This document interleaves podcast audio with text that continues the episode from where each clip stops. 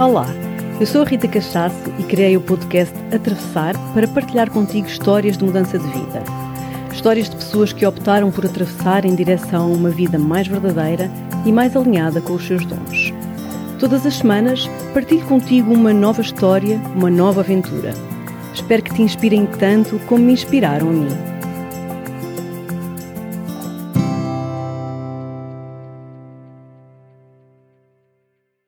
Olá, sejam muito bem-vindas e muito bem-vindos a mais um episódio do nosso podcast Atravessar.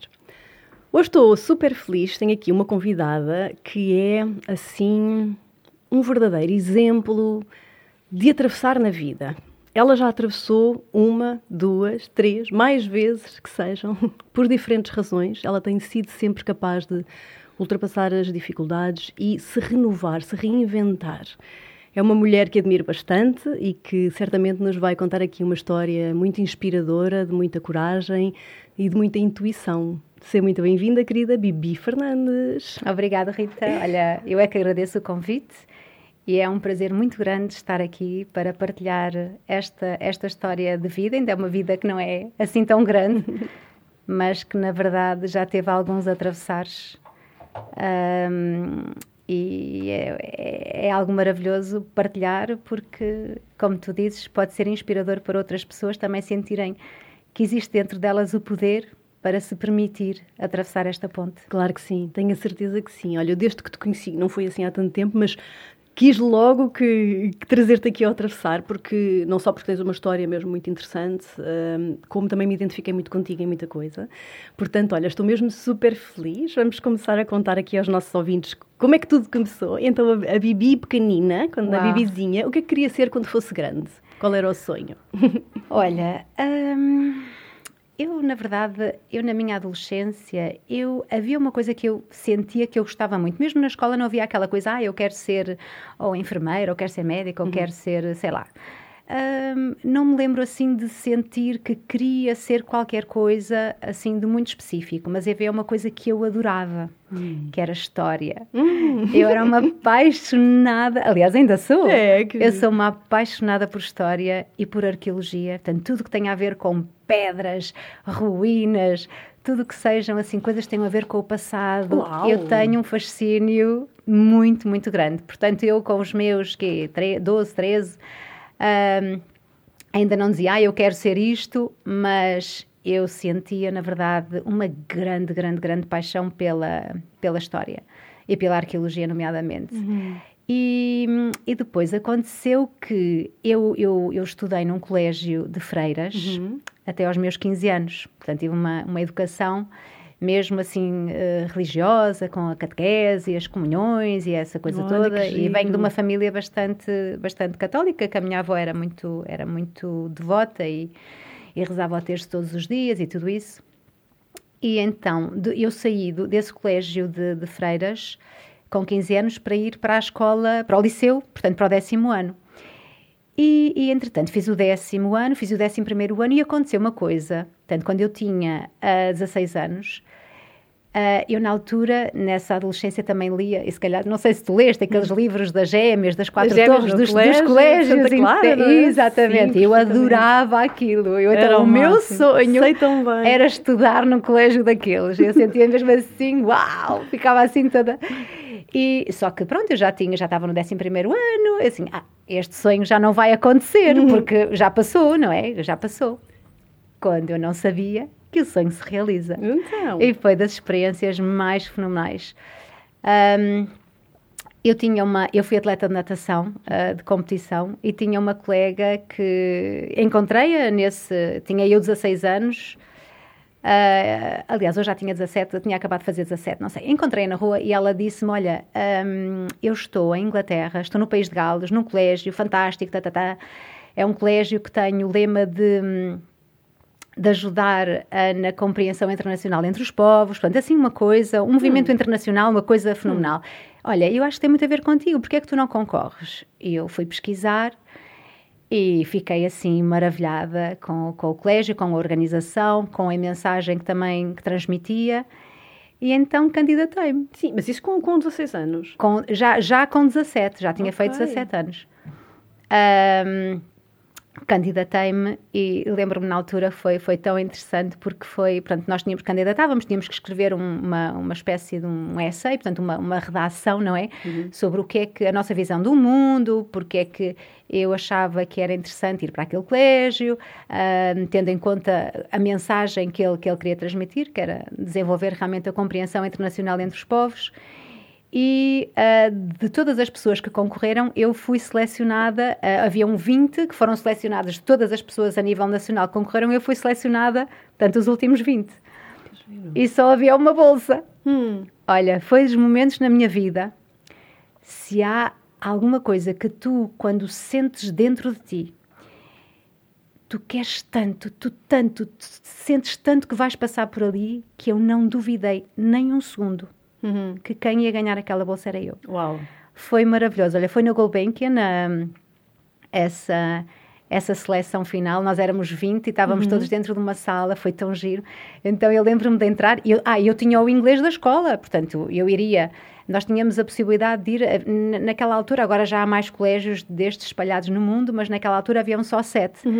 Mas eu sentia que eu queria ir para o colégio fundador, que era no País de Gales, era um castelo medieval, então estás a ver o filme. imaginário Exatamente, aquilo era assim uma maravilha. coisa maravilhosa. E eu queria ir para o País de Gales, é para o, era chama, chama-se Atlantic College. Uhum. E então eu lembro-me de entrar assim numa daquelas salas da Gulbenkian com uma mesa gigantesca, não sei quantas pessoas do outro lado e uma cadeirinha do lado de cá. E eu com o inglês da escola, porque a entrevista ia ser em inglês, olha, eu foi tão, eu fui tão, ai não sei, eu fui tão sincera, eu falei tanto do meu coração. Eu acho que até me debruçava sobre a mesa. Eu estava a falar com eles, acho que até me debruçava sobre a mesa, porque eu estava tão, não sei, havia assim um, um qualquer Brilhavas coisa, um impulso aquilo, sim. dentro de mim, uma paixão dentro de mim.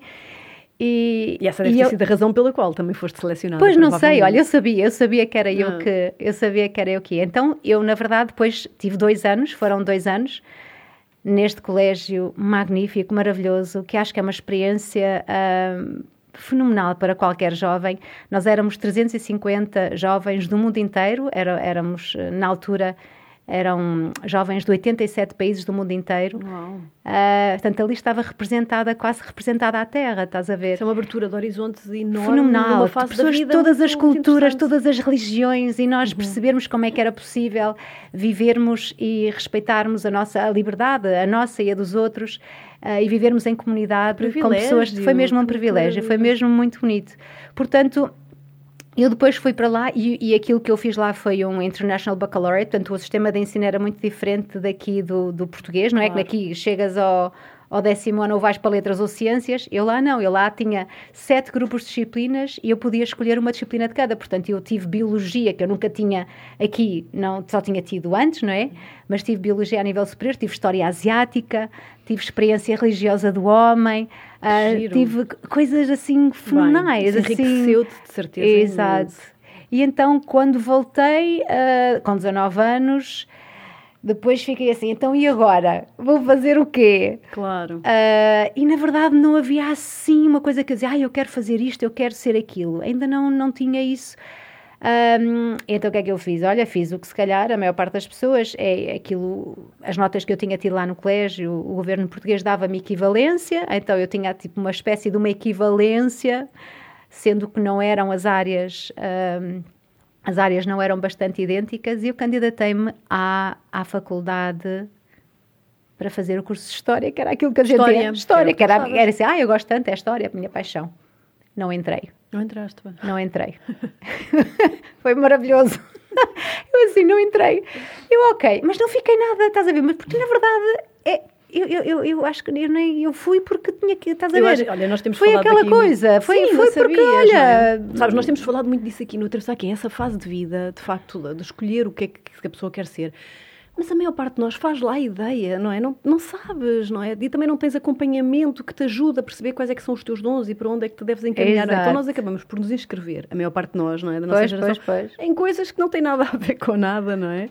É, eu sinto que foi isso. Aliás, quando eu fui ver os resultados, ah, não entra. Ah, está bem. Foi, foi, tipo, nem não fiquei nem, nem chateada, nem reconhecer na, nisso. nada. Foi assim, ah, ok. Yeah.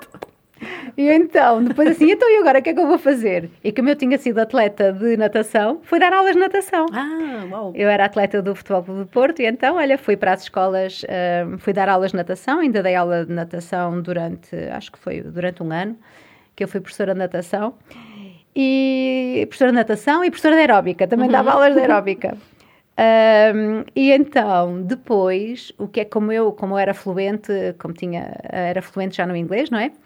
Fiz o Proficiency de, de, Cambridge, que é o nível mais elevado, e depois fui para a International House fazer um curso de técnicas de ensino de inglês. Uhum. Então, tornei-me professora de inglês. Ah, bem. não no ensino, não no ensino público, mas dava aulas em institutos de, de língua. E então, uh, isso foi dos meus 20, dos meus 20 aos 22 e aos 22 anos. Portanto, eu dava aulas de inglês e pronto, eu tinha, eu eh, tinha a minha independência, o meu dinheiro, uhum. eu adorava viajar, então todo o dinheiro que eu, que eu ganhava eu usava para viajar. E, e aos 22 anos aconteceu assim um grande terremoto. Quer dizer, o primeiro terremoto aconteceu aos 19, mas se calhar numa área mais, mais espiritual. Uhum. Uh, mas pronto, uh, profissionalmente, o que é que aconteceu aos 22 anos? Aos 22 anos eu senti dentro de mim, e foi mesmo sentir, uma coisa muito forte, que me dizia que eu tinha, eu precisava de, de me expressar aquilo que estava, que se movia dentro de mim, eu, eu sentia que eu precisava de expressar através do corpo, através do movimento, através da dança. Portanto, deixei tudo aquilo que eu estava a fazer que era na altura professora de inglês, Sim. e inscrevi-me numa escola técnico-profissional de dança, hum. Ballet Teatro Contemporâneo do Porto. Nunca tinha feito uma aula de clássico na vida. Uhum. E já tinhas 22 anos. Tinha 22 anos e, portanto, e depois fiz a minha vida toda da dança. Portanto, aquelas pessoas dizem, ai, deves dançar desde os seis, não é? Porque quem faz a claro. vida, quem é, ou quem é bailarina ou qualquer coisa, quem, quem trabalha profissionalmente com a dança, geralmente há aquela crença que tem que se iniciar muito cedo. Criança. E então as pessoas às vezes ficam assim bastante surpreendidas quando digo: Olha, a minha primeira aula de dança foi quando eu tinha 22, 22. anos. E eu lembro-me perfeitamente da primeira aula de clássica, quer dizer, eu, eu sentia-me o patinho feio, uhum. Eh, no sentido, porque o meu corpo, como eu tinha praticado muito desporto e era atleta de natação, era tudo, as minhas costelas, era tudo aberto. Então, e a aula de clássica era costelas fechadas. Pois, claro. Portanto, e, e... O corpo estava moldado para outro Exatamente. Para outra e então, durante três anos, eu, eu estive no balé teatro e, e sentia, portanto, eu sentia mesmo, eu quando dançava, era. Havia qualquer coisa em mim que eu sentia que era mesmo a expressão através do corpo que, que ressoava. Portanto, eu sentia a minha necessidade, era a minha necessidade de me expressar através, uhum. realmente através do movimento. E então, quando terminei os três anos da, dessa escola profissional, depois vim para a Universidade para Lisboa, portanto vim uhum. para a Escola Superior de Dança. Uhum. E era a aluna mais velha do curso também, eu com 25 anos. Era a aluna mais, mais velha da turma. E, e foi aí também que nasceu a semente da escola, que neste momento é uma escola grande, que é, que é a EDSAI. Um, eu estava, portanto, foram três anos de, de Escola Superior de Dança, depois fiz a licenciatura mais, mais tarde, uns anos mais tarde. Um, e então eu iniciei este meu percurso na dança, lá está, eu, o impulso que eu senti foi para me expressar, mas depois eu senti outra coisa que era, ok, eu sinto que as pessoas quando dançam, quando se expressam através da dança, as pessoas quando tocam a sua alegria através da dança, isso na verdade transforma as pessoas e ajuda as pessoas a ganharem de certa maneira, espaço interno para lidar com os desafios da vida. Uhum. E então, naquela fase inicial em que eu iniciei uh, ou, ou, lancei a semente da escola ao sol, era muito isso, era muito. Uh, não havia, não havia, aliás, porque eu nem sequer sabia, não é? Portanto, eu, eu, eu comecei depois a ligar muito às danças sociais, uhum. apesar de eu ter feito o meu percurso na Escola Superior de Dança foi de classe e contemporâneo, mas eu, eu também estava ligada no Porto antes de vir para Lisboa. Eu estava ligada a um grupo de dança que se chama, que se chama Sabor Latino. Um, e, e, que era um grupo de dança latino-americana. Uhum.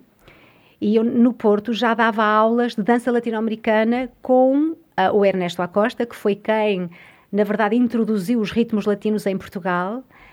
e, e, então ele convidou-me para ser. Eu, eu, era o par dele de, de dança Sim. nesse grupo e também uh, convidou-me para dar aulas com ele. Portanto, eu comecei a dar aulas com ele e quando vim para Lisboa. Um, continuei a dar, a dar aulas, portanto, e até fui, olha, uh, foi tão giro, porque, pronto, aqui está a gênese da escola também, que depois também criei, um, e que comecei a dar aulas num, nos bombeiros, na Praça da Alegria. As coisas foram, foram evoluindo. Sim, sim. Pronto, isto é, é uma, é uma história assim muito, muito, muito longa que também tem a ver com a história da salsa em Portugal. Uh, mas basicamente, então, eu criei uma escola. Uh, e, e, eu criei... Ainda a estudar ou, ou já tinhas acabado o curso? Quer dizer, eu, eu ainda a estudar, um, criei, quer dizer, criei a escola, criei, ainda não se chamava, ainda não era uma escola, mas quer dizer, mas eram aulas e já tinha muitas turmas. Eu tive na, na salsa latina, uhum. no, pronto, para quem se lembra da salsa latina, a salsa sim, latina sim. era um espaço onde não se dançava.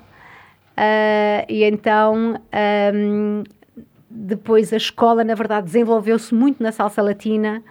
Uh, porque eu fui, portanto, fui, fui, fui uma vez lá uh, ver o que é que se estava a passar com os meus alunos, tinha só uma turma e fomos lá uma noite ver o que é que estava a passar, não se dançava, havia música ao vivo, as pessoas tinham que entrar de fato e gravata, é, tanto, e depois foi muito interessante porque nós lá dançamos assim entre as mesas e depois o gerente adorou e perguntou, então quando é que vem cá fazer uma animação? E na verdade foi isso que depois deu origem a uma escola enorme que nasceu ali na Salsa Latina, nós tínhamos aulas todos os dias, três, três horários por dia. Bom, foi, e a Salsa uhum. Latina transformou-se num espaço em que se ouvia música ao vivo e se sentava a beber copos, na verdade, para se transformar na, no grande espaço de salsa uh, em Lisboa. Portanto, a escola cresceu muito aí. Depois, entretanto, eu sentia que uh, aquilo que eu, a minha visão de uma escola não estava em sintonia com a visão de uma bar-discoteca, porque era o que era a salsa certo. latina. Era ali então, nas docas, não era? Lembra era nas docas. Então depois saímos de lá, a escola foi para um outro, um outro espaço, até ir para Santos, que tu, que tu também, sim, que também conheceste, sim. que era aí sim escola. Sim, foi e onde aí, ficou mais tempo, não é? E aí ficou 10 anos, ficou 10 anos assim. aí. A escola chamava-se Espaço Latino e depois a meio mudou para EDSAI, que é o nome agora da escola que está nas Amoreiras. Uhum, e agora a escola é uhum. é uma escola profissional, técnico-profissional uhum. de de teatro musical e dança um, e é uma escola fantástica. Mas pronto, não, é isto, escola, é... isto e, tem que ser dito porque assim, é de SAI, para quem não está no, assim, no meio ou, ou nunca ouviu falar, é uma referência, não é? Pelo menos, eh, tanto quanto sei, não, não que esteja intimamente ligado ao mundo da dança, mas sempre dancei e frequentei alguns meios de dança que gosto bastante e sempre me lembro de ouvir falar da EDSAI. Portanto, a EDSAI foi mesmo uma referência e é uma referência no mundo das escolas de dança em Portugal. Sim, nós tivemos, nós, nós lá está, e começou do, do, do, do nada, não é? Começou uhum. do zero. Eu às vezes costumo dizer que eu quando vim para Lisboa eu às vezes costumo dizer que eu não tinha dinheiro ah, nem para fazer um telefonema. Era, era foi, foi, foi, realmente, e foi, foi uma, uma, altura da minha vida fantástica. Uh, então, um, foi mesmo, é, foi lançar uma semente à terra, mas eu sentia que eu estava a lançar aquela semente realmente no, no meu coração e, e nutria com muito amor. E hoje em dia, realmente, essa semente é uma árvore gigantesca que já que já gerou uma floresta. Claro, claro, porque, porque tens muitos professores, tens muitas aulas, não é? Não é só de ritmos latinos, tens... tens uh... Não, a escola, a escola neste momento é uma escola, portanto, profissional uh, na área das artes de espetáculo. Nós temos o curso profissional de teatro musical, já há 10 anos. Um, e temos todos, depois todos os outros tipos de dança, desde o, desde o balé, o contemporâneo, temos o jazz, um, e temos também as danças sociais. Mas eu, lá está, eu, pois isto agora faz parte do próximo atravessar, não é? Isto já é, já é a próxima parte. Então, durante 25 anos, eu, na verdade, eu fui a diretora da escola, uhum. eu fui a coordenadora pedagógica, uhum tudo o que havia fazer fazer ao nível da dança eu fiz naquela escola. Eu era bailarina, eu era professora, eu era Porque formadora. também bailarina, não é? Também fizeste performance e, e sim, sim, é? sim, sim, sim. Portanto, é, eu na área da dança eu, eu, eu, eu sinto que eu passei por todas as todas as capelinhas. Uhum. Uh, a área da produção, era eu que muitas vezes fazia os guiões dos espetáculos, escrevia, eu gostava muito de fazer, e, uh, de escrever guiões de, nós tínhamos, um, fazíamos, uh, tínhamos espetáculos que eram tipo uh, formato musical, mas versão latina, portanto, desde a parte técnica das luzes, eu tocava ali os instrumentos todos. Um, e com uma mega escola, porque entretanto uma... uma dimensão assim. Sim, é? teve uma dimensão Bastante muito grande, grande antes de, de, de, de, acontecer assim a, a crise. Uh, nós tínhamos cerca, tínhamos mais de mil alunos, portanto era uma escola, era uma escola muito grande. Uh, e então depois veio o primeiro a atravessar. Foi forte, não é? veio o primeiro a atravessar. Uh, e este primeiro a atravessar veio de um sentimento eu comecei a perceber-me, comecei, lá está, quando me comecei, aconteceu porque eu comecei a sentir que eu estava em muito esforço. Eu estava num profundo esforço. Uhum. Eu às vezes chegava ao final do dia, por muito que eu adorasse, e eu adorava dar aulas, e adoro dar aulas. Portanto, eu sinto que sou professora no sentido de transmitir uh, conhecimento, o que quer que seja, mesmo já quando eu era professora de inglês ou professora de natação, Sim, portanto, é professora, professora, professora eu sinto que de coração eu, eu gosto muito, muito, muito de transmitir. Uh, mas às vezes eu, eu, dava por mim a chegar ao final do dia e, e eu parecia que não tinha pinga, pingo de sangue no corpo. Eu, uhum. eu tava, ficava completamente exausta. Sim, sim. Eu lembro energeticamente uhum, completamente esgotada, esgotada uh, drenada, nada. Não, parecia, parecia que não ficava nada. Eu lembro-me de nós organizarmos, nós fizemos durante oito anos, organizávamos o Congresso Mundial de Salsa em Portugal e trazíamos bailarinos do mundo inteiro, trazíamos orquestras. O último que fizemos, trouxemos uma orquestra de Nova York com 17 músicas, assim, uma coisa, era uma coisa uhum. muito grande. Eu perdi anos de vida nesses congressos. Imagina, claro. eu, bem, mega eventos, não é? Mega eventos, eu produzia, eu dançava, eu dava as aulas, eu, eu bem, eu fazia os ensaios. Eu, olha, era um esforço tão grande, tão grande, tão grande. Então, o que é que, qual é que foi a constante desses anos? No início, os primeiros cinco anos, Uh, os primeiros cinco anos foram maravilhosos porque foi, uma, foi a descoberta e foi, na verdade, o permitir-me vivenciar a dança uh, sem grandes preocupações no sentido de estrutura. Então era muito o convívio, era muito a amizade, hum. era muito a alegria de, da partilha, Sim. da partilha. E porque a dança, repara, a dança social é, uma, é, é algo que, que, na verdade, conecta muitas pessoas. Então era lindo ver, às vezes as pessoas entravam assim e notávamos que haviam pessoas assim mais fechadas ou mais, mais sisudas ou vinham de fato e gravata e, pá, e passado uns dias elas já vinham completamente desconstruídas é transformador, e é saíam com um sorriso nos lábios Epá, era maravilhoso ver, ver realmente a, a dança é mesmo transformadora, a é, dança social as outras também, não é? Mas esse sim, contacto assim, é o assim, contacto, é o contacto maravilhoso. Portanto foram anos maravilhosos esses primeiros cinco anos. E depois eu costumo dizer que passados os primeiros cinco anos uh, eu entrei naquilo que eu chamo para mim a minha minha idade do ego. Do ego. Do ego. Então, não era aquilo que me movia, não era, não era o dinheiro, nem era o ganhar mais dinheiro, mas era sempre o fazer mais e melhor e mais e melhor e mais hum. e melhor e nunca. Então, aquele, aquele perfeccionismo, um, isso realmente foi isso que, que me trouxe para um esforço tão grande, porque na verdade o que é que estava por trás? Era eu queria ser reconhecida, não é? Eu queria que gostassem de mim, eu queria, eu queria que gostassem das aulas, eu queria que gostassem tudo, tudo, que, tudo que eu fazia e isso colocava uma expectativa tão grande, tão grande, tão grande, tão grande, tão grave, claro. que isso era o que me drenava a minha energia toda. Portanto, eu na verdade não aceitava aquilo que eu era, eu não aceitava onde eu estava eu comparava-me às outras pessoas e eu achava que elas eram melhores que eu, portanto, depois aqui vem aqui a minha ferida que eu fui tomando consciência dela, não é? De me sentir pequenina, sentir que os outros eram melhores que eu. E era gigante, uh, e tinhas uma ah, escola gigante. Exatamente, só que dentro de mim, dentro de mim eu sentia isso, eu sentia que não era boa o suficiente.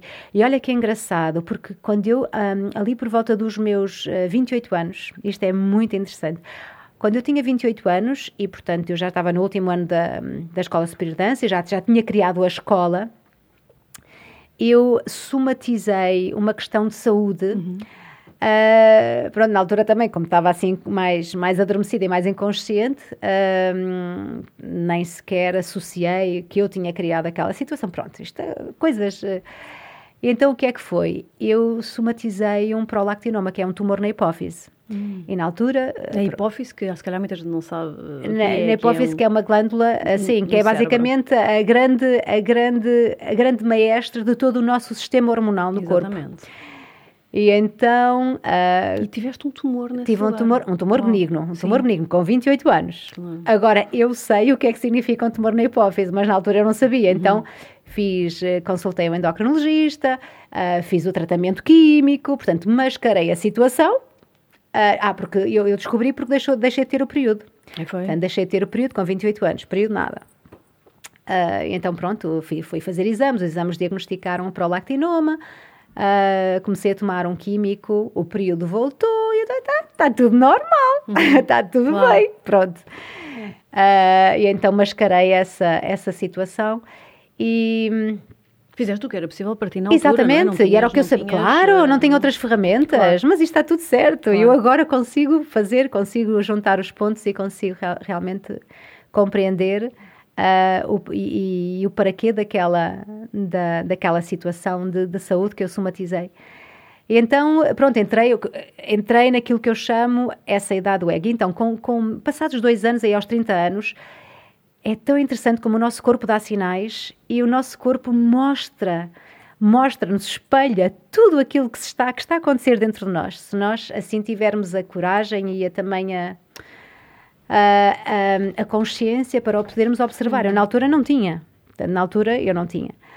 E, e então eu comecei a somatizar uma coisa que era ah, quando eu estava a preparar as aulas, por exemplo, à tarde, ou estava a fazer trabalho, nós tínhamos uma companhia de dança e ensaiávamos todos os dias, então dava-me uma coisa física que nenhum médico me conseguia explicar o que era. Que era, eu ficava com, ahm, com um enjoo, mas assim uma coisa brutal, um enjoo, ficava com suores frios no corpo, o corpo gelado, a transpirar gelado, e eu não conseguia nem rodar a cabeça, nem um bocadinho para um lado nem para o outro, eu tinha que me deitar no chão. Uau. Aliás, a primeira vez que me, isto- que me deu isto, eu, tinha, eu lembro-me perfeitamente, eu tinha 30 anos, iam chamar o INEM, porque Claro, não, sabia, não, sabia, coisinha não lá. sabia o que é que, estava, que me estava a acontecer. E isto foi uma coisa que se perpetuou durante muitos anos. E nunca nenhum médico me conseguiu explicar, porque eu às vezes disse assim, mas olha, mas eu, eh, acontece-me isto. O meu corpo acontece-me isto isto. Ah, coisa, o ouvido interno, mas nada, quer dizer, não havia nada. Não havia nada. Não havia nada. Era a tua psique e Exatamente. me- mandar-te uma mensagem. Exatamente. E eu depois, quer dizer, eu agora tenho plena compreensão do que é que é. Eu chamava-lhe o AMOC. E as pessoas, aliás, que trabalhavam comigo, às vezes estávamos a preparar aulas e eu olhava para eles e olha, vai-me dar o AMOC. Eles já sabiam o que é que era. Então eu tinha que me deitar no chão, tinha que ficar quieta, não podia fazer nada. Mas a coisa curiosa, quando chegava às aulas, não me dava AMOC nenhum. E davas aula. Dava aula, boa? rodava, porque eu trabalhava com muito. Então eu dava aulas de salsa. Rodopios. Ah, Uhum. t- Trabalhava com muitas, muitas voltas, muitas voltas. Às vezes fazia 30 voltas eh, de seguida. E quando estava a preparar as aulas, tinha o AMOC. E quando chegava às aulas, Passava. E o que é que não me que é dava que- AMOC nenhum. E agora, à luz do que tu sabes, o que é Ai, que à o luz é do que, que eu é sei, é maravilhoso. dizer? Repara, era todo o peso da expectativa que eu colocava naquela preparação de aulas. Uhum. Tinha que ser a melhor aula do mundo, tinha que ser a coisa mais fantástica, tinha que ser a aula mais perfeita. Eu colocava tanto, hum, tanta expectativa, tanto peso, tanto perfeccionismo no resultado que aquela aula tinha que ter, porque os alunos tinham que adorar, as pessoas tinham que achar que eu era fantástica, as pessoas tinham que adorar o meu trabalho, tinha que ser fenomenal. Yes. Então estás a ver, eu O teu estava corpo colapsava. colapsava totalmente. Portanto, eu estava a preparar a aula e estava eh, eh, o meu corpo emocional e mental estavam a, estavam a entregar ao meu corpo físico ah, uma uma uma era quase uma obrigatoriedade de aquilo que eu estava a fazer ser uma coisa fenomenal. Portanto, hoje eu sei que está conotado com a grande falta de amor e a grande falta de valorização que eu tinha de mim para mim própria e a grande falta de aceitação. Ah, então, eu Porque na verdade. quando começavas a dançar, estava tudo bem. E porquê? Porque eu, quando estava nas aulas, eu ligava-me à minha essência. Exato. Eu estava conectada e eu amo dar aulas, Claro, eu amo transmitir. dançar Então, eu estava, como eu me conectava à minha essência e estava, na verdade, a, a viver a minha autenticidade, porque eu, quando, quando é que eu era autêntica? Eu era autêntica quando, estava, quando eu estava na aula com os alunos, aí eu ligava-me, eu ligava-me e a coisa corria fantástico. Uhum. Quando estava a pensar no que é que eu ia fazer e como é que tinha que ser e como e é que tinha que ser claro, o resultado e resu exatamente aí é que vinha todo o peso. Bem isto foi assim uma coisa foi durante um tempo não é? Foi muito tempo uau. foram anos. Uau, uau, uau. mais de 10 anos. A sério? Uau, foi uma coisa exatamente portanto estás a ver é, é, por isso é que eu digo a minha idade... é que tu percebeste o que é que, o que ok quando é que eu, quando é que tipo... eu percebi? Entretanto depois eu casei com 33 anos tive um filho aos 38 e costumo dizer, eu estava, com, eu estava absolutamente, apesar de trabalhar com o corpo, uh, e eu às vezes agradeço, assim, ainda bem que eu trabalhava com o corpo, uhum. porque se eu não trabalhasse com o corpo, eu acho que já não estava aqui. Eu estava tão desconectada, eu estava tão desconectada de mim, eu estava tão desconectada do meu corpo, hum. apesar de trabalhar com ele. Eu estava tão desconectada da terra, da minha ligação à terra, eu estava tão desenraizada, tão, tão, tão, que na verdade eu quando, por volta dos meus 43 anos, o meu filho tinha 5 anos, eu cheguei a uma altura em que eu dizia, eu já não me suporto mais. Eu não me suporto mais. Eu estava sempre zangada. Eu estava sempre zangada. Eu estava em casa zangada. Eu estava zangada. No, no, a o único momento em que eu não estava zangada era quando eu estava a dar aulas. Era o único momento em que eu não estava zangada. De resto, eu estava sempre zangada porque eu estava tão separada de mim, eu estava tão afastada de mim. Era como se a minha essência estivesse de um lado e eu estivesse no lado completamente oposto. Uau. Estava tão afastada, estava tão desconectada que eu estava sempre zangada. Portanto, o que eu estava a viver era uma grande frustração. E aquela raiva que eu sentia, aquela dor tão forte que eu sentia dentro de mim, era, na verdade, eu tinha saudades de mim. Eu às vezes dizia, eu tenho saudades da Bibi Onde é que está a Bibi? Yeah. Eu tinha perdido a Bibi naquele caminho todo. Yeah. Eu podia ter uma escola gigantesca. Eu tinha. Bem, eu. Então. Agora falar assim um bocadinho da astrologia, eu venho de Virgem, portanto eu, eu, eu não sou Virgem, sou, sou Gêmeos, mas venho de Virgem, portanto uhum. eu tenho. Tens o nódulo tenho, sul em Virgem. E, e tenho, e tenho Virgem muito forte, tenho muitos planetas também, portanto eu, claro, eu trago essa sentido. questão, estás a ver, da estrutura, da organização, da formiguinha de trabalho, uhum, portanto uhum. essa, essa ser a formiguinha de trabalho, portanto era como se a minha vida toda girasse à volta do trabalho. Portanto, eu estava em casa, estava a pensar no trabalho, eu estava. Mas...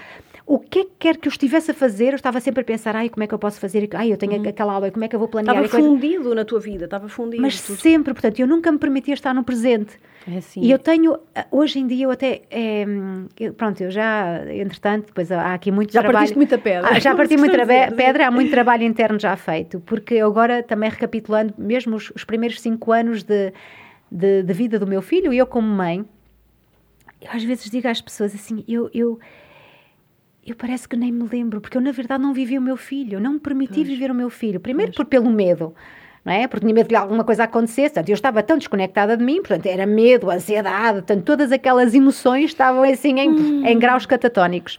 Portanto, eu não me permiti viver o meu filho. Quando ele era muito pequenino, tinha meses, e eu era, ai, quando é que ele cresce? Porque eu queria que ele crescesse, porque quando crescesse já ficava mais forte. Se lhe... Tinhas menos já, preocupação? Exatamente, era, ele já, o sistema imunitário já estava mais forte. Então eu estava sempre a viver na ansiedade, uhum, no medo. Uhum. Olha, e nunca no tão, presente. É tão importante isso que tu estás a trazer. Obrigada pela tua honestidade, não é? Porque eu acho que há muitas mães que vão sentir, assim, identificação com isso que tu estás a dizer e estas coisas têm mesmo que ser mais faladas porque é obviamente é naturalíssimo, não é? Ter esses receios todos, mas a coisa às vezes ultrapassa, não é? Ultrapassa pois. e é isso que estás a dizer, não viveste. Eu não vivi. O presente. Eu não vivi o presente. Estás a ver aquela coisa de estar com o teu filho, teres o teu filho na cama ou em cima de ti, estás ali, conectar-te com ele e a senti-lo. Eu, não, eu, eu, sinto que eu não, não me permiti experienciar isso. Pois. Portanto, é, é quase. É, e, e eu acho que isso realmente é uma informação, não é uma informação, é um sentir que é, que é muito importante ser partilhado. Claro, claro. Porque é, são os momentos preciosos que nós deixamos passar e que não nos permitimos viver. Lá está, pela falta de amor que temos por nós próprios, porque o medo é só isso, é a ausência de amor por nós próprios. Uhum. E então, com 43 anos, eu vejo-me, eu mãe, eu esposa, eu com uma escola, mulher de sucesso, mulher de carreira, sucesso, assim, carreira fenomenal. Eu era tudo, a escola estava no auge, eu dava 500 turmas, eu tinha não sei quantas turmas, claro. eu fazia, levávamos alunos a palco não sei quantas vezes ao claro. ano, bem assim uma reconhecimento financeiramente reconhecimento, estável, seja, tudo. estava tudo, tudo espetacular. Tudo espetacular. Mas, mas, mas graças a Deus que eu, é, que eu, mas repara, mas foi eu já não conseguir mais. Eu permiti-me mesmo chegar a um ponto de eu dizer assim, já, eu, eu, eu, eu, eu, às vezes digo e parece, eu parecia uma velha ranzinza, não sei se é a palavra ranzinza, ranzinza, sim. ranzinza é ranzinza que se diz, velha ranzinza, eu, não, assim, eu às vezes dizia ao, ao, ao meu marido, assim, assim eu, não, me suporto já, eu estou sempre, eu estava sempre, estava sempre zangada, uhum. estava sempre zangada, assim, eu já não me suporto mais, já não aguento mais, estou sempre zangada. E então fui a uma consulta e eu já conhecia a macrobiótica desde os meus 20 e pouco, antes de ir para Lisboa. Uh, aliás, eu deixei de comer carne aos 23 anos, uh, por opção. Um, lá, se calhar na altura foi assim uma coisa mais uhum. inconsciente, porque eu, eu, mas eu nos meus 20 e poucos eu até estava bastante conectada. Depois é que a coisa se começou, começou a separar. E então eu já conhecia, conhecia o Francisco Varatojo, e então com 43 anos marquei uma consulta com o Francisco. E fui ter com o Francisco e disse ao Francisco: Olha, Francisco, já não me, não me suporto. Eu, não, eu olha, sentia-me, começava a ter também sintomas físicos, não é? Estava, sentia que não estava bem, sentia, lá está, nada fluía na minha vida, sentia que nada fluía. Um, porque eu não me sentia, eu não me sentia, havia qualquer, mas eu não conseguia, eu estava demasiado inconsciente uhum. para pôr o dedo na ferida. E então, pronto, o Francisco, um, e na altura também falei, eh, havia, havia questões relacionadas também com a minha sexualidade. Uh, foi assim, um, um foi um pacote, um pacote completo, um pacote maravilhoso. E o Francisco, pronto, uh, prescreveu-me um, uma através da alimentação. Uma dieta alimentar. Uma dieta alimentar e, e, não só, porque a macrobiótica atua, uh, atua também no ser holístico, uhum. também deu-me. Um, uh... Porque é engraçado, deixa-me só fazer um parênteses, porque já és, salvo erro, a terceira ou quarta convidada aqui que referencia o Instituto o Instituto, Instituto Macrobiótico, Macrobiótico, e o Francisco Varatojo, e olha, que, que, se lhe faça então aqui também esta homenagem de um homem que Grande foi homenagem. um visionário neste país, não é? Verdade. Um o Francisco, um mim, repara, pioneiro e no sentido foi Agora toda a gente fala de macro, toda a gente, quer dizer, toda a gente fala de alimentação saudável, macrobiótica uhum. e tudo isso, mas há 50 anos atrás não era assim. Claro que não, claro. E então ele partiu muita pedra e ele permitiu-se, ele nunca, ele nunca desistiu do seu sonho. Claro. E abriu Mesmo muito caminho, muito é? caminho, abriu muito caminho, muito caminho. Também queria, olha, é, eu, é, é. é, a Amazónia, é tipo é. tantas pessoas que tem que ser feita essa que, daquela semente que ele que ele é. criou é que já não está que Francisco já não está entre nós, mas que deixou um legado muito grande, muito grande, gente, muito grande. Muito, muito, olha, muitas flores, muitos frutos, muitas é, novas é verdade, sementes. É verdade. E isso uhum. é que é maravilhoso. e foi o propósito dele. Ele uhum. teve um grande propósito. Yeah. E então, uh, e, eu, e eu digo assim ao Francisco: ah, ah, porque eu não gostava de cozinhar. Eu não gostava de cozinhar. Eu, aliás, quando o meu filho nasceu, eu comprei uma bimbi, porque eu não gostava de cozinhar. Ah, não gostava, pronto. Mas eu naquela altura, olha, aquilo de repente, houve ali qualquer coisa dentro de mim que, epá, eu se calhar eu precisava era de aprender a cozinhar. E digo ao Francisco: Olha, Francisco, então e se eu. Epá, vocês não têm aulas particulares? Uhum. E se eu fizesse umas aulas particulares? E diz o Francisco: Mas porquê é que vais fazer aulas particulares? Nós temos cursos de uma semana que são cursos intensivos um, que tu podes fazer. Olha, vai começar um na próxima. Eu, isto era, eu tinha ido a uma quinta ou uma sexta-feira à consulta, vai começar um na segunda-feira. Eu nem é tarde nem é cedo. Foste. Inscrevi-me e fui mudou a minha vida. Mudou tudo. A partir do foi a partir, de, olha, não, qualquer coisa se moveu dentro de mim. A partir daquele primeiro dia em que eu tive aquela primeira aula de cozinha no instituto e até foi com o Marco, o Marco Fonseca. Uh, eu passei a amar cozinhar. Foi assim uma coisa, olha, eu não esqueci, assim, olha, eu então, nasceu uma nova paixão. Aquilo foi de repente uma nova paixão que nasceu ali. Aquilo foi maravilhoso. Eu no primeiro dia cheguei a casa e comecei a cozinhar. Logo no primeiro dia? No primeiro dia. Foi maravilhoso. Parece que se abriu uma coisa Abriu-se uma porta. Uhum. Abriu-se, aliás, foi um portão. Abriu-se um portão. Bom, então eu fiz, o, fiz, fiz o, uh, o primeiro curso, fiz o segundo curso.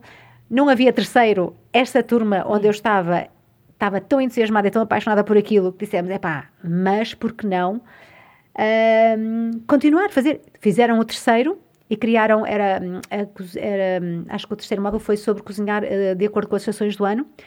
E depois dissemos nós, bem, não vamos ficar pelo terceiro, porque nós adoramos gastronomia do mundo. Então, porquê é que não fazem um curso que é pegar na gastronomia do mundo e aplicar ao conceito da macrobiótica, com ingredientes macrobióticos? E, por, e fizemos. E foi, Portanto, foi um ano a fazer, olha, curso de, estes cursos de intensivos de uma semana e a cozinhar, a praticar, não sei o quê. E então. Mudou bom, tudo. Começou a mudar tudo ao ponto de, na escola, o que é que eu começo a sentir? Começa a, começo a ganhar esta paixão pela macrobiótica. E atenção, que eu entrei para a macrobiótica. Isto é importante também ser dito.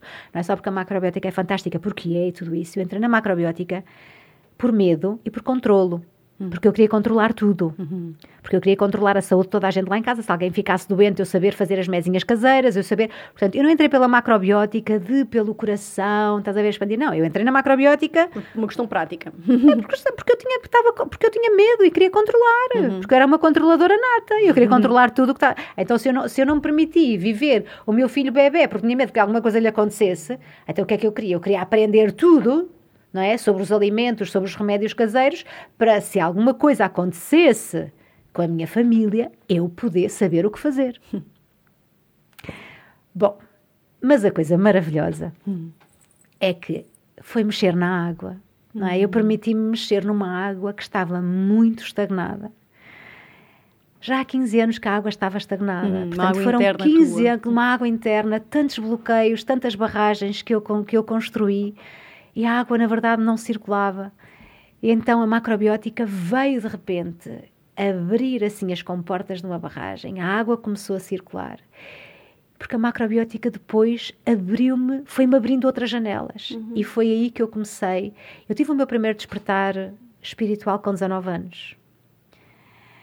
E por isso é que eu digo que nos meus 20 eu estava conectada e depois desconectei-me. Mas depois a- aqui a, o meu segundo despertar, grande despertar, foi então aos 40, 40 e tal anos.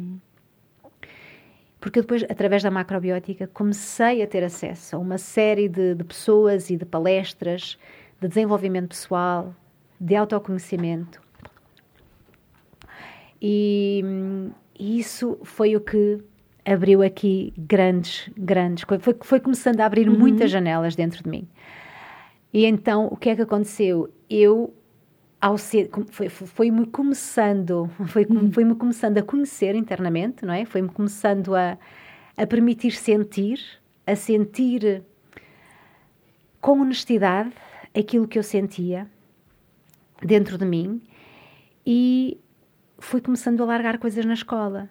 Por exemplo, eu dava 500 aulas de espetáculo, eu fui começando a largar turmas. Ok, Eu ok. fui a pouco e pouco Começaste a deixando. perceber o que é que te estava a pesar e como é que podias ah, ir largando Eu fui começando, o meu barómetro, eu comecei a perceber que havia um barómetro. E o meu barómetro era o esforço. Uhum. Tudo aquilo que eu fazia em esforço, eu analisava. Então, e comecei-me a permitir, com honestidade, começar a olhar para dentro e a permitir-me, então, descobrir onde eu estava dentro de mim. Não é quem eu sou, porque nós somos Deus todos. Não é quem eu sou, mas é onde eu estava no meu caminho evolutivo.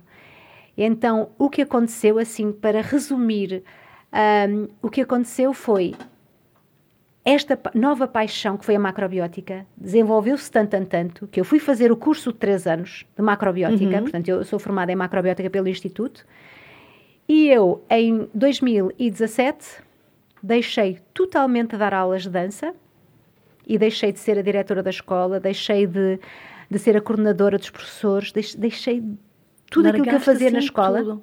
Só fiquei a dar uma aula à hora, à hora de almoço, que eu, que eu dizia que era uma aula para, ahm, para dançar a alegria.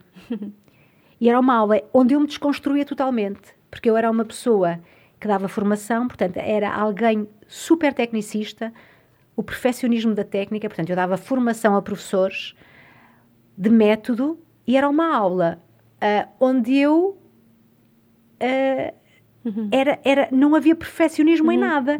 Era, não havia Era free. técnica, era free. E porquê que tu, tu sentiste então que devias largar todas as aulas? Foi, uma, foi um sentir de deixar as tuas Eu, funções? quer dizer, foi, foi, foi, foi tipo um foi- SOS foi acontecendo, foi acontecendo gradualmente. Portanto, eu fui deixando, eu fui largando, foi como se fosse largando lastro.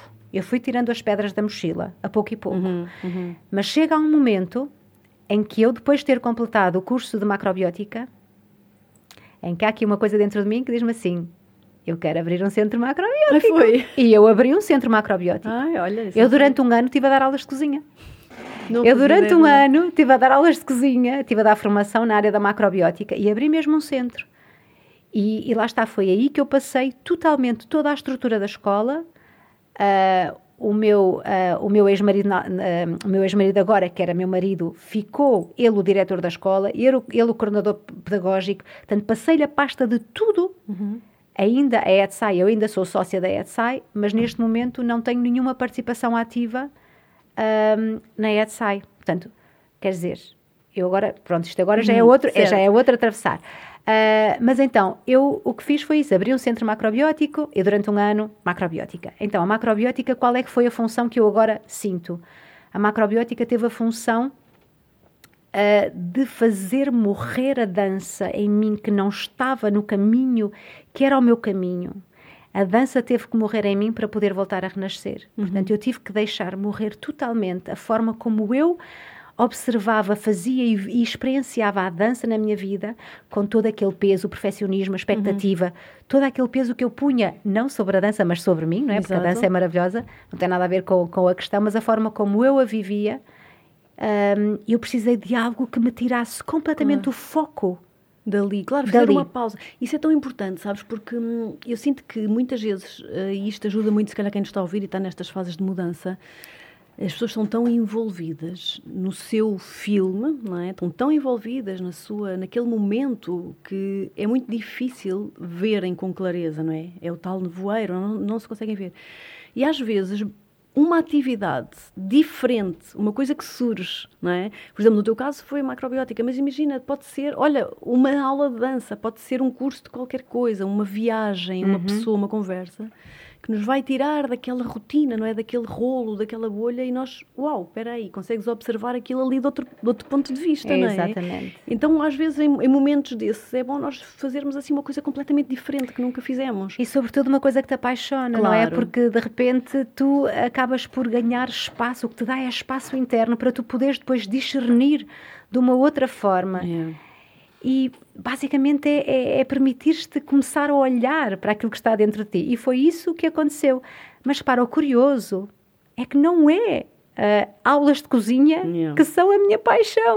Exato. Não é? Eu, eu, aquilo que eu, eu precisei daquela, eu precisei, a macrobiótica teve um papel. Aliás, eu sou macrobiótica neste momento, portanto, é aquilo que eu cozinho em casa e é, é, é uma coisa que é maravilhosa porque é abs- absolutamente holístico, não é? Macrobiótica é a grande vida. Ah, mas eu precisei da macrobiótica para sair daquele registro da dança onde eu me tinha colocado, da- da- do esforço, não foi da dança, mas eu tive que me desconstruir. A macrobiótica, eu ter aberto um centro de macrobiótica, permitiu-me desconstruir muita coisa em mim. Hum, Exato. E nesse ano em que eu estive a dar aulas de cozinha, eu também organizei cursos de desenvolvimento pessoal. ahm, e então, lá está. O que é que eu estava, na verdade, a fazer? Eu estava, era a alimentar-me. Eu estava a alimentar-me estava-me a permitir cada vez mais eu a ter uma visão mais global de quem eu sou. E foi isso, por exemplo, eu ia ao ZIMP todos os anos, do- também ao Festival, da festival, Macrobiótica, dava também lá as minhas aulas de dança. Mas o que é que foi o fantástico do ZIMP? É que cada vez que eu ia ao ZIMP, por exemplo, eu quando ia às palestras do Luís Martins Simões, epá, aquilo abria ali 300 portões dentro de mim. Portanto, era, foi através do Instituto que eu comecei a abrir janelas atrás janelas, atrás janelas, atrás janelas, portões, portões, portões, pá, até chegar ao ponto em que eu, passado um ano de ter aberto o, o Centro de Macrobiótica, que se chamava Macro Living, dizer assim, mas não é isto! não, mas eu não quero dar aulas de cozinha! Tu és tão gêmeos, é tão gêmeos. Isto não é a minha ferramenta, não é? E que engraçado. E então voltar para o corpo, voltar para a dança, mas voltar para a dança numa vertente completamente diferente. Uau. Voltar para a dança é fundir a dança com a espiritualidade. E então, em 2018, 2019, no início de 2019, criei um projeto que se, na altura se chamou Dance in Meditation, que era exatamente, era... hum, o objetivo era expandir, estás a ver? É expandir a consciência, mas através do movimento, através do corpo, através da dança. Tão giro. Só que neste momento, passados, já estamos em 2021, três, três anos, dois Uhum, anos, uhum. dois anos depois, Sim. Já houve uma outra desconstrução. Repara, é, mas, mas cada degrau foi muito importante. Portanto, eu acho que o importante é não dizermos assim, ah, olha, é pá, parece que nem sabe o que quer. Estás a ver? Anda a saltar de galho em galho. É parece... Muito... Repara, ah. cada, cada, cada degrau é um degrau que nos aproxima mais de quem nós somos, do nosso, daquilo que nós viemos em essência manifestar e doar. Sem dúvida, sem Porque dúvida. Quando... Todas as experiências são ricas e contribuem para tudo isso. Exatamente, e reparem, tudo está certo naquele momento presente. Naquele momento presente era ali que eu tinha que estar, era aquilo que eu tinha que vivenciar, uhum. porque aquilo é o que me constrói e o que me faz chegar claro. onde eu estou neste momento. E onde eu estou neste momento é o que me vai construir para o meu futuro. Portanto, nós atravessamos várias vezes. Várias. E olha, e, foi muito curioso porque tu convidaste-me para vir aqui há, há, há dois sim, meses. Sim. E eu disse-te, Rita, é eu há dois meses atrás, eu estava a entrar num mergulho, num processo onde eu estive. Olha, eu também partilhei contigo, olha, eu sinto que eu atravessei esta ponte, porque nós temos infinitas pontes, não é? E eu atravessei esta ponte há apenas uns dias. Olha que lindo eu estar a, eu vir agora partilhar isto, porque eu permiti-me atravessar e só agora é que eu sinto que estou a sair do nevoeiro. É verdade, é Então verdade. eu mudei, houve outra mudança de pele, Sim. que eu sinto que esta é que é a grande mudança de pele na minha vida. Eu sinto que esta é que é grande. Porquê? Porque todas as outras, lá está, o, o, passar do inglês para a dança, depois da dança para as aulas de cozinha, da cozinha para o corpo, outra vez ir para a dança. E agora, eu só, que, só que era mudar a forma, mas a minha vibração interna, de certa maneira, estava lá. Era a mesma. Era a mesma muito ligada à, à formiga de trabalho, ao nunca se permitir estar no presente e estar sempre a pensar, por exemplo, se eu estava num sítio qualquer, ai, como é que eu posso pegar nisto e incorporar nas minhas aulas, ai, como é que eu posso fazer aquilo, como é que... Portanto, a minha, a minha mente, eu estava sempre com a mente, era o, o síndrome da mente acelerada, que o Augusto uhum. Também fala muito, e sempre, eh, sempre focada no meu trabalho, era sempre, como é que eu posso, como é que eu posso, como é que eu posso, uhum. como é que eu posso? Isto tirava-me do presente, tirava-me do sim. presente. Sabes eu identifico-me imenso contigo em imensa coisa. Também somos dois signos de ar que têm essa, é? essa natureza mental e, e, tu estás a dizer isso, eu estou-me a identificar, não é? E, e, depois temos outra coisa em comum, que é o trabalho funde-se com a nossa vida. Portanto, claro que nós estamos sempre a absorver tudo, não é? Para podermos tornar o nosso trabalho melhor e mais esse chip da perfeição e de aperfeiçoar o nosso trabalho. Por isso, olha, eu acho que tu és incrivelmente genuína e honesta e, e eu agradeço tanto, tanto, tanto esta, esta tua partilha de verdade sobre aquilo que, que tens vivido, sabes? Porque este, estes contributos são super importantes. E, e, sim, olha, há dois meses atrás, e quero só aqui quero reforçar isto, eu há dois meses atrás convidei-te e, e liguei-te, e, enfim, tu até aceitaste, mas depois ligaste-me assim, já próximo do dia, eh, com uma honestidade tão grande, disseste, Rita, não, não estou capaz de ir ainda falar de algo que ainda está a acontecer, de um atravessar que ainda está a acontecer. Então não há clareza ainda, não é? Há ainda um, um, um nevoeiro ainda na minha vida. E sabes, é tão importante isso, Bibi, porque nós estamos tão programados para estar sempre operacionais, para Verdade. estar sempre bem, para estar sempre a dar o melhor. E, e até para mim, sabes, eh, essa tua partilha nesse dia foi quase uma uau, é verdade, nós temos que nos permitir não estar bem às vezes, não estar bem, não saber, sabes? Essa coisa de, olha, não sei, não sei o que é que vai ser, não sei como é que vai ser, uh, alguém que me ajude e me tire daqui, ou venha uma luz, ou faça-se luz, porque isso é um sítio onde nós todos, mais tarde ou mais cedo, vamos parar. Não há é como, é somos humanos, não é? E é bom ver-te aqui agora, depois de, de passares essa, essa travessia na ponte, não é? Deste essa imagem tão é. bonita, não é? A ponte é estar na ponte, repara, foi isto, aconteceu em maio, no final de maio, e eu é, é, aquilo que eu senti foi estar no meio da ponte, no voeiro de todos os lados e sem chão. Yeah. Portanto, é estar sem chão. Eu sentir assim, mas vou para onde? Faço o quê? E, e, mas repara, nem era a questão que é que eu vou. Era onde é que eu estou? Onde é que eu estou? Onde é que eu me sinto? Uma coisa mais de identidade. Onde é que eu me sinto? O que é que sou eu? O que é que. Yeah. Estás a ver onde é que eu vibro? Claro. Onde é que eu me permito doar o ser essencial que eu sou? Yeah. E doar de mim ao mundo, estás sim, a ver? Sim. E é tão bom ver-te hoje aqui com esse brilho, verdade, sabes? Verdade. Com esse brilho de verdade. E, e, agora, e agora tu estás assim com, com infinitas possibilidades em aberto para o teu agora, novo olha, trabalho. Eu nova agora, Bibi. Repara, conta-nos lá da nova a, Bibi. A nova Bibi, a grande desconstrução foi a passagem uh, da Bibi professora. Foi com, com o que eu me identifiquei durante estes mais de 30 anos. Era a Bibi professora, professora de, de muitas coisas, e nomeadamente a professora de dança, para neste momento eu me assumir como terapeuta. Hum que foi uma grande, grande hum, mudança interna. E na verdade, eu agora eu sinto que o corpo lá está, e por isso é que nunca nada, mesmo as pessoas que às vezes que mudam, por exemplo, tu deste-me exemplos e nos, uhum. teus, nos teus podcasts, não é? Pessoas que fizeram a, o atravessar de, de, Estávamos a falar até Sim. de um exemplo da advocacia para, para a culinária. Para, a culinária.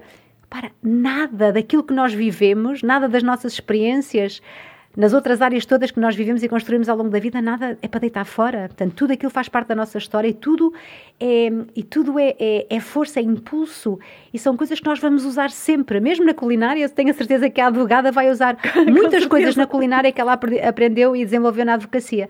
Portanto, eu neste momento, eu sou terapeuta e eu trabalho com duas vertentes. Uma vertente completamente nova. E eu ontem foi, é muito giro estar a fazer agora este podcast contigo, Sim. porque eu ontem tive a minha estreia. Na minha, dei a minha primeira consulta hum. como uma coisa que eu criei que se chama Observação Consciente, hum. que é uma, uma consulta onde eu uh, fundo várias ferramentas, que é a psicanálise. Entretanto, formei-me como psicanalista e espiritualista, portanto, é uma psicanálise ligada à espiritualidade, um, o estudo das feridas emocionais, a macrobiótica e a astrologia. Portanto, é um cocktail, às vezes é um cocktail assim, é pá, mas é. Claro. Mas para mim faz sentido. Claro. Eu sou gêmeos, eu tenho que ter, eu, eu, eu sinto paixão por várias ferramentas. E então, eu neste momento tenho Aliás, estou a escrever um, estou a escrever um livro e isto aconteceu no meio gêmeos, da ponte. Adoro gêmeos. Eu tenho no meio da ponte. eu adoro esta coisa da multiplicidade. Mas, é, é, sabes, eu, eu, estar no meio da ponte e estar assim a sentir, eu não sei, mas não importa. Mas é aceitar que eu estava yeah. ali e não querer fugir da ponte. Yeah. Eu acho que, e, e, e se calhar, olha, a quem nos estiver a ouvir, aquilo, o maior contributo, se calhar, que eu posso dar nesta nossa partilha dizer às pessoas é permitam-se estar no meio da ponte. Yeah. Permitam-se estar no meio da ponte, no meio do nevoeiro e sem chão. Uhum. Se e se já tiverem a consciência de que estão a viver um processo. Uhum. Isto é uhum. é muito importante, porque quando estamos inconscientes, não conseguimos estar no meio da uhum. ponte. Claro. Não conseguimos porque estamos a sofrer tanto e estamos uhum. em tanta dor que, na verdade, nós queremos é que alguém nos tire daquela ponte. Agora, se já há um bocadinho de consciência, aquilo que eu tenho, não, não, não, sou uma pessoa que tem uma consciência do tamanho, mas eu já sinto que já despertei um bocadinho. Uhum. Portanto, aquele bocadinho que eu já despertei da consciência em mim e do meu poder interno em mim permitiu-me estar no meio desta ponte, claro. sem ver completamente no meio do nevoeiro e sem, e sem sentir o chão. E tive dois meses assim. Tive dois meses assim, sem saber para onde é que, o que é que eu ia fazer, para onde é que eu ia ir. E agora de repente, mas coisas fantásticas a virem ter comigo. Uhum. E eu a permitir-me viver essas coisas fantásticas que vinham ter comigo, mas sem as querer apressar, sem dizer, ai, é aquilo, agora vou por ali, claro, ai, é outro, vou por ali. Não, eu a permitir-me estar no uhum. meu sentir. Claro. E foi curioso que eu até também partilhei, que eu tive agora, houve um retiro da Uni uh, no Alto Douro, e foi muito interessante. Eu também sentir onde é que eu estava e sentir o, aquilo que dentro, porque o grupo estava com uma energia de verão tão bonita, tão maravilhosa, estava com uma alegria, uma expansividade, brincadeira, a criança interior estava completamente ali fora. E eu completamente em contraciclo, uhum. eu completamente para dentro. Eu sem, sem, sem ter vontade de gargalhar, eu sem ter vontade, estás a ver? Sim. Pá, e ao mesmo tempo a sentir, primeiro a permissão do grupo e a minha permissão para eu estar no meu sentir e ser fiel a este processo que eu estava a viver. E então, olha, neste momento eu já não sou professora de dança, portanto já mudei a minha. Mas usas ainda também o corpo e sei que faz, tens ah, feito ah, coisas. Ah, de... ah porque Sim. entretanto, uhum. este. Eu estou a criar um projeto grande e vou criar um curso anual que se chama Ressoar. E aliás, o livro que eu estou a escrever tem este título, chama-se Ressoar. Que são sete pilares, cada letra é um pilar e o livro é sobre esses sete pilares e eu vou pegar no livro e vou construir um curso à volta deste, deste livro, que é o respirar, o expressar, o soltar, o sentir, o observar, o aceitar e a responsabilidade. Então, este ressoar tem duas vertentes. A observação consciente, que são estas consultas uhum. uh, multidisciplinares, onde, multidisciplinares onde a pessoa se permite, uh, sobretudo, reconhecer, aceitar e amar todas as partes uhum. de si, luz e sombra, especialmente a sombra, que é aquilo que toda a gente quer, quer fugir. Uh, e depois a parte prática, que é trazer tudo isso para o corpo. Para o corpo, que é, que é a tua, que é, é a, minha, tua ferramenta desde a o início. minha não é? ferramenta desde o início. Eu acredito que o, por- o corpo é o grande portal da espiritualidade. Nós não somos seres separados e quanto mais nós nos conectarmos com o corpo, mais nós permitirmos que o nosso espírito expanda ah, dentro de nós. Portanto, o corpo é para mim o grande portal. Portanto, este, este meu atravessar traz-me dois caminhos, lá está, porque sou gêmeos. Claro. Traz-me o caminho da consciência e traz-me o caminho da compreensão daquilo que se passa e se move dentro de nós, mas traz-me o caminho do corpo. Uhum, uhum. E o corpo é tão lindo ver a desconstrução porque eu já não trabalho com coreografia, que era onde era a minha, a minha onde eu estava no meu conforto, eu agora trabalho com movimento autêntico. Portanto, na verdade, os meus programas de corpo são programas onde eu trabalho muito a meditação ativa através da visualização e através da expressão livre do corpo, mas no sentir de cada um. Uhum. Tão bonito, Eh, tão bonito. porque também comecei com coreografia, Claro. E... quando comecei com o Dance in Meditation, era a coreografia que eu fazia, Uhum. com intenção e sentir a emoção. E agora já estou na desconstrução da coreografia e na, na expressão do movimento autêntico. Portanto, assim, é corpo, consciência, espiritualidade, olha, é Yeah. até... Olha, tu, tu, és, tu és maravilhosa e, e és daquelas pessoas que, enfim, que vai ser sempre assim, ah, cheia de coisas, ideias e atravessares e coragem para, para, para as tuas travessias. E tenho a certeza que se daqui a dois anos estivermos a conversar neste podcast ou noutro que surja, tu já vais ter mais histórias para contar e mais Verdade, eu também acredito que Eu acho sim. que tu és mesmo esse tipo de pessoa e, e por isso é que eu te admiro tanto. E olha, podíamos ficar aqui a falar horas e horas, porque Pois, verdade. Aquário e Gêmeos, isto é conversa e nunca mais acaba. Mas já estamos aqui mesmo a chegar Pois ao é, fim, minha é. querida, e queria só, enfim, tu já deste aqui imensos imensos conselhos, imensas dicas, hum, mas gosto sempre de terminar assim perguntando ao meu convidado ah, que se pudesse escolher algo para dizer às pessoas que estão assim em fases, olha, talvez dessas que, que tu referiste, assim com o nevoeiro, ou, ou sem saber muito bem o que é que querem ou o que é que não querem, que conselho, dica, que frase, enfim, que te surja de, de lhes dizer? Olha, eu, eu, eu acho que o mais importante para quem quer realmente conhecer-se, repara, conhecer-se no sentido. ah, uma coisa é tocar a nossa, a nossa essência e nos permitirmos ser a nossa verdade, outra coisa é nós também nos permitirmos aceder e compreender onde é que nós estamos no nosso processo evolutivo, porque se 90 ou 95% de nós é inconsciente, então estás a ver a quantidade de coisas que nós temos para olhar que nós nem sequer temos consciência. Então, é se calhar trazer duas palavras. Uma é a palavra aceitação, é permitirmos aceitar, aceitar na nossa totalidade, aceitar onde estamos no nosso caminho. Sabendo, há uma frase zen que é a neve cai, cada floco no seu lugar. Eu digo esta frase muitas vezes a mim própria: é tudo está, porque nós somos os criadores da nossa vida, então tudo está como tem que estar. Então, permitirmos em profunda aceitação estarmos e com muita honestidade. Eu acho que a palavra honestidade, que é permitirmos-nos sentir o que se move dentro de nós sem julgamento.